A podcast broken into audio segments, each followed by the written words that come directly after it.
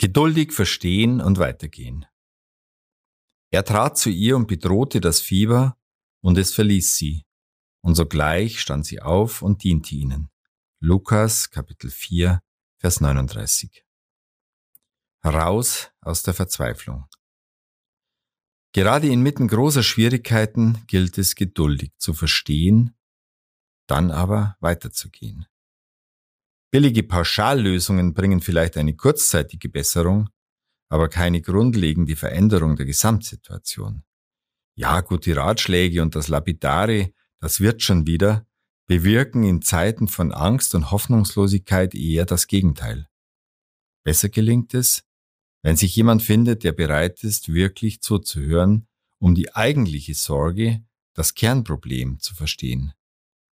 Wenn dann wieder Nüchternheit einkehrt und unter die wackelige Gefühlswelt der feste Boden der Realität kommt, dann lässt sich neuer Mut für die Zukunft fassen. Dann aber gilt es in Bewegung zu kommen. Sehr viele Beschwerden werden, wie wir es zum Beispiel in der Physiotherapie sehen, durch Bewegung überwunden. Weitergehen heißt die Devise. Lass dich nicht länger von deinen Problemen unnötig aufhalten, sondern schau den Schwierigkeiten ins Auge. Sowohl Verstehen als auch Weitergehen sind für unsere Heilung elementar, aber beides muss im Balance stehen. Als Jesus die Schwiegermutter geheilt hatte, fing sie sofort an zu dienen. Und das ist das Ziel ihrer Heilung anderen dienen.